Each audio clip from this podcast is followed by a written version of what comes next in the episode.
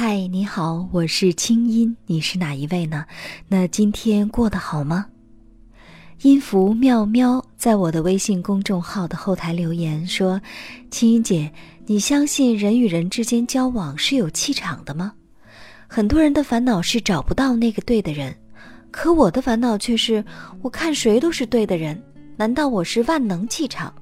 可是真的，跟很多男孩在一起，我都觉得很开心，对方也很开心，所以啊，我的人气很高哦。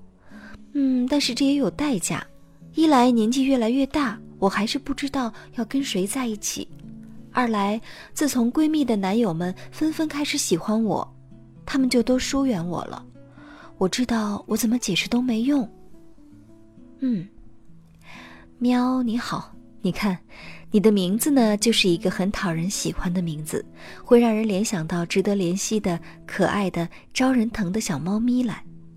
我想你的性格应该也很不错，就是那种跟你在一起无负担、无压力，总是很开心的感觉。不过我要跟你分享的是啊，喜欢并不是爱，喜欢是一起寻开心，而爱有时是酸涩、痛苦的。假如还没有哪个男人为你痛苦，而只有寻开心，我想，并没有人真正爱上你，喜欢也来得太轻易了。讨人喜欢和不讨人喜欢的人，谁得到爱情的机会比较多呢？答案是一样多。你没见偶像剧里爱情常常发生在沉默寡言、个性桀骜的人身上吗？那是因为，爱情的本质啊是安静而美好的存在。所以，姑娘，别活得太热闹，你会更容易看到爱情的。那接下来的故事有点长。但是值得你花一点时间听完。本节目由清音工作室和喜马拉雅 FM 深情奉献。终于，我们的爱情还是败给了时间，时间败给了距离，距离又融入了现实。不知道何时掉落的手机，反复重现等你回信的影子。很多次幻想，只是已经太迟，太迟。然而，还说些什么呢？终于是被绝望代替了自己，也终于是结束。可惜最后不是你可以陪我至最后，可惜你中途退出，或许也从未参与。可惜这梦想也最终走向破灭。可惜曾经以为的，终于还是只我以为。再见，曾经爱过的男孩子，以及那段曾经爱过你的历史。后来我总算学会了如何去爱个人，可你早已远去，消失在人海。你都如何回忆我？带着微笑，亦或沉默？有些人一旦错过，永不回来。这些对前任的深情告白，都来自我的微信公众号“清音”。假如你有些话想说，而完全不知道该向谁诉说，就可以发给我。方法之一，添加我的公众微信“清音”，我的微信公众号专门开设了树洞专区。具体操作方法是进入公众号，直接给我留言就可以。方法二，直接把你的前任告白发给我的邮箱，那些年的全拼清音 .dot.net，你的心事有我愿意听。今天在喜马拉雅平台上给我留言的朋友，依然有机会得到我签名的书。祝你好运。您现在听到的是国内第一档互联网 UGC 模式广播节目《那些年》，我们的故事进入第二季。那些年，我们还是没有在一起。微信公众号搜索“清音”，青草的青，没有三点水，音乐的音。你的烦恼和心事都可以告诉青音，我们欢迎你也来花一点时间，也来鼓起勇气写下你曾经心酸。曾经美好，曾经心碎，曾经痛苦遗憾的爱过的故事，没关系，这一切都是让我们更好的学习爱、理解爱、懂得爱。来稿请发送邮件到那些年的全拼清音 .dot.net，或者直接发送你的文字给微信公众号清音，我们为你准备了令人兴奋的海外旅游大奖，期待你的参与。你是我的眼，我却戳伤了你的心。作者：Echo。成都最近天气很热，我在沙发上心浮气躁地翻朋友圈，突然看到他说：“狂风夹杂着暴雨，总算扫去了多日以来的闷热，但是烟台变脸的速度却是够快的。”我突然想起，我离开烟台，离开他已经一年多了。怎么说呢？我和他的故事应该算是十分特别的。这份特别，或许是因为我们千里迢迢的相识，或许是因为两败俱伤的离散，更或许是因为我们是两个视障者，也就是大家俗称的盲人。不过严格来说，我们应该还有一点残余视力，是半盲。为了考大学，我们都背井离乡来到山城重庆。记得我报到的时候有些晚，班上的其他同学都已经早到了。我被年轻的女班主任带到教室门口，然后看着她开始指挥两个男生抬桌子，其中一个就是他。见惯了南方人的我，对这个突然出现在我模糊视野里的高高的、清爽的北方男孩感到了一些神奇。那时候，我对他的感觉也仅止于此。而他是什么时候对我有了好感的呢？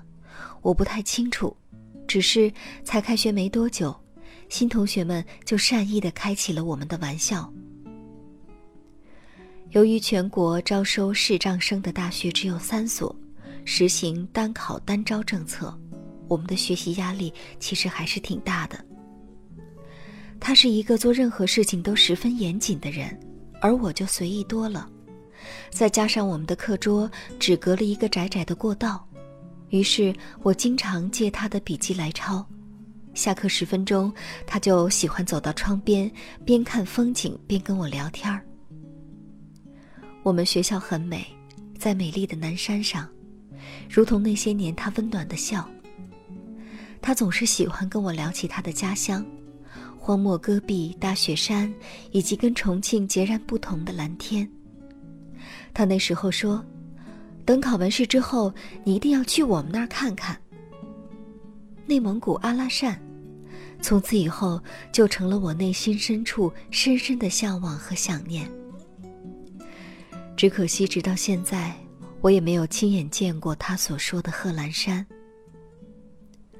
晚饭过后，我们去操场散步，沿着跑道一圈一圈的走。这时候，我们通常是不怎么说话，就那样，任凭夕阳把我们的影子拉得老长。因为学校在山上，除了远远的农家乐，周围并没有太多其他的建筑，到了晚上就非常的安静。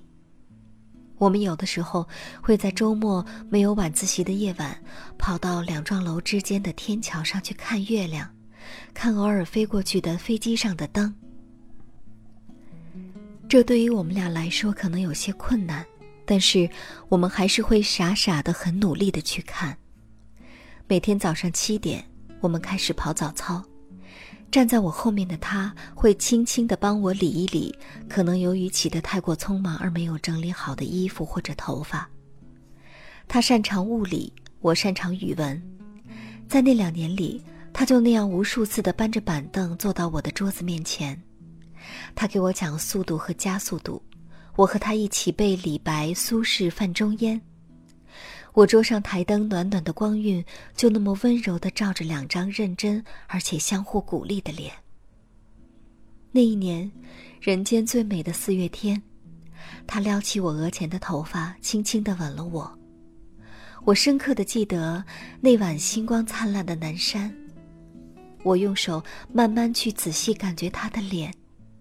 那一次感到幸福，原来是会让人那么欢喜的事情。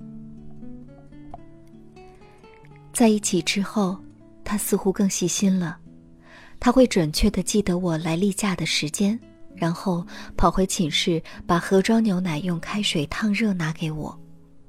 学校几乎是半封闭式管理，条件有些艰苦，能做到这样已经是他能想到的极限了。在每一次考试之前，他总会叮嘱我要认真读题。有的时候下午上课，我总是忍不住打瞌睡，尤其是数学课。但奇怪的是，我们这位从不会管学生上课睡觉的数学老师，好像就是单跟我过不去。一看我昏昏欲睡，就会从天而降一个粉笔头，吓得我魂飞天外。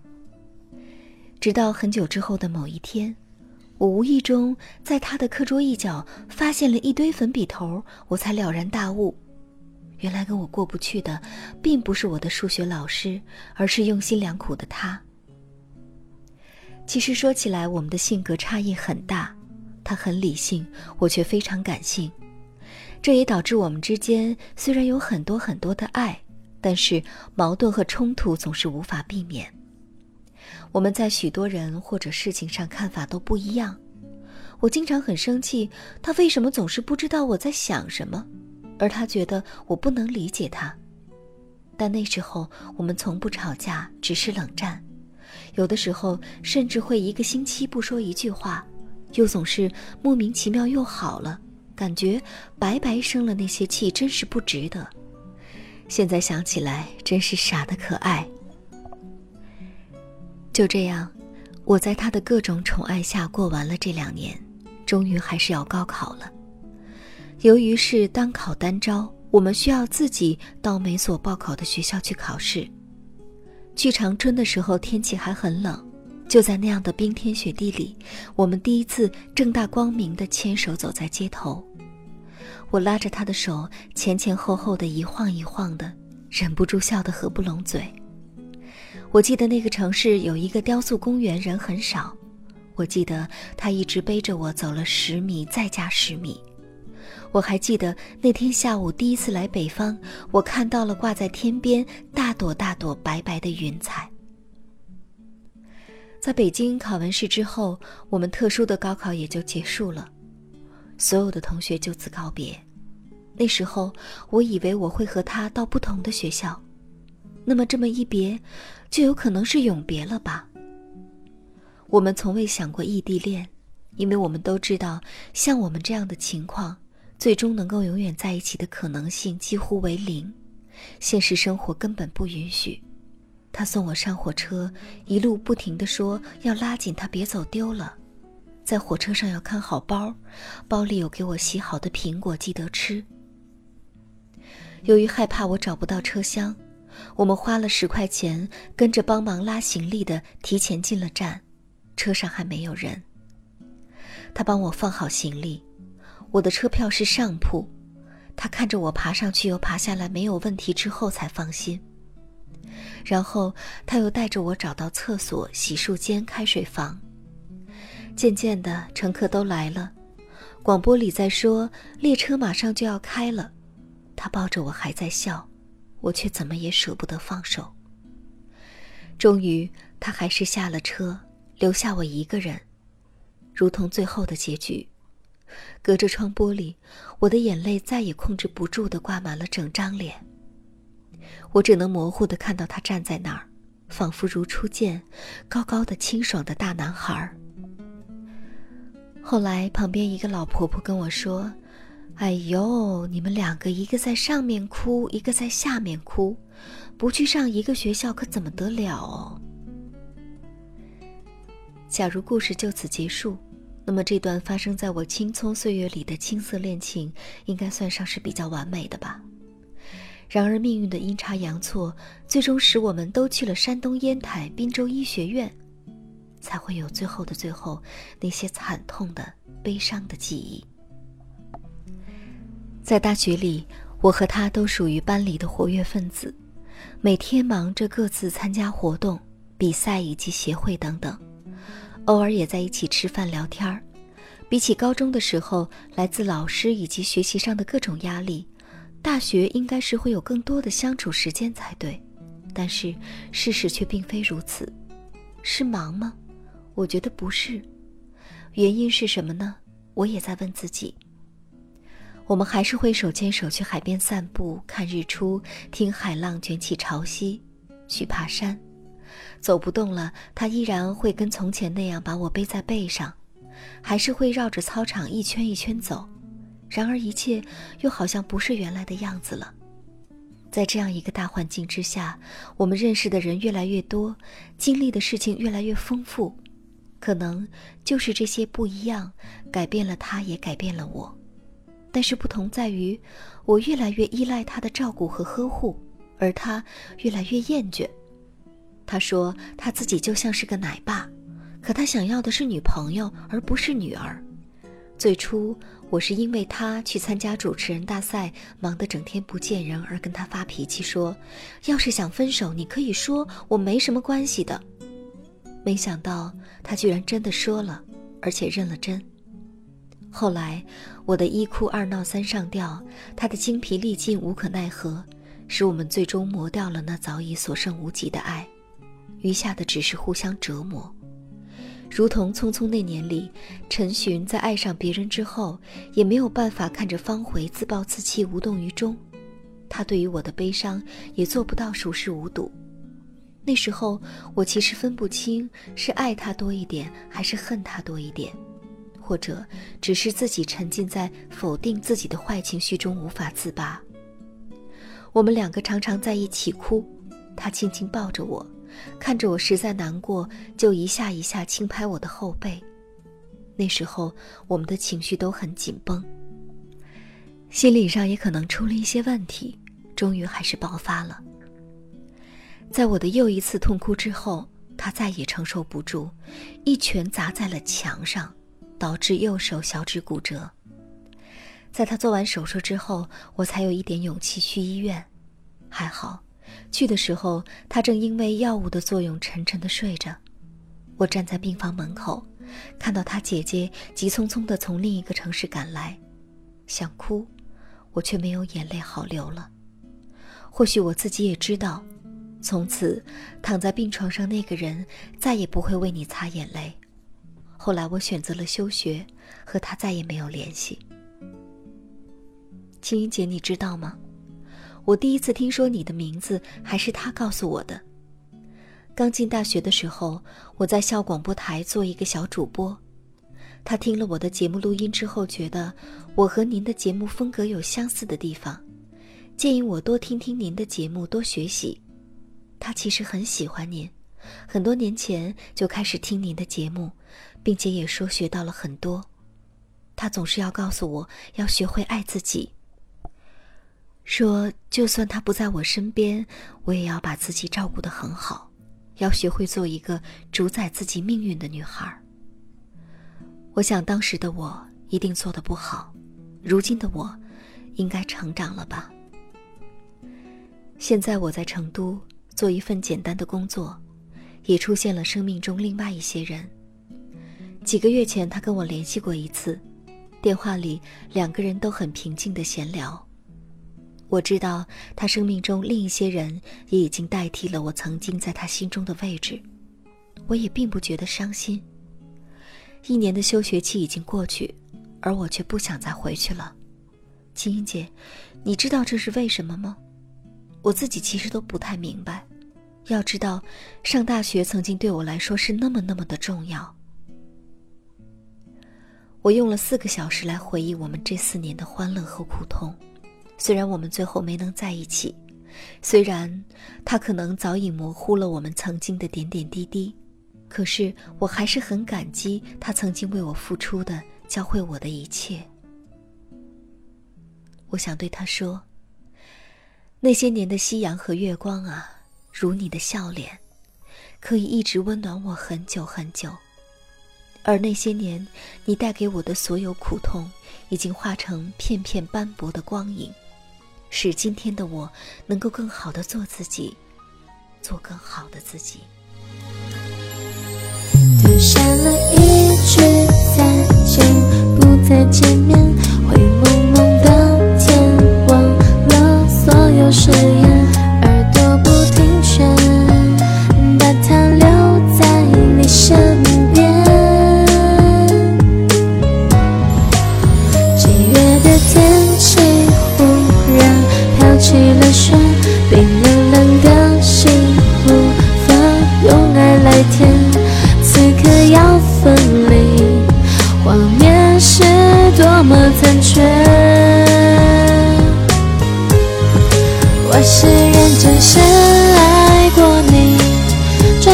你。其实这一切来的不容易，多想在一起做你靠近，时时刻刻还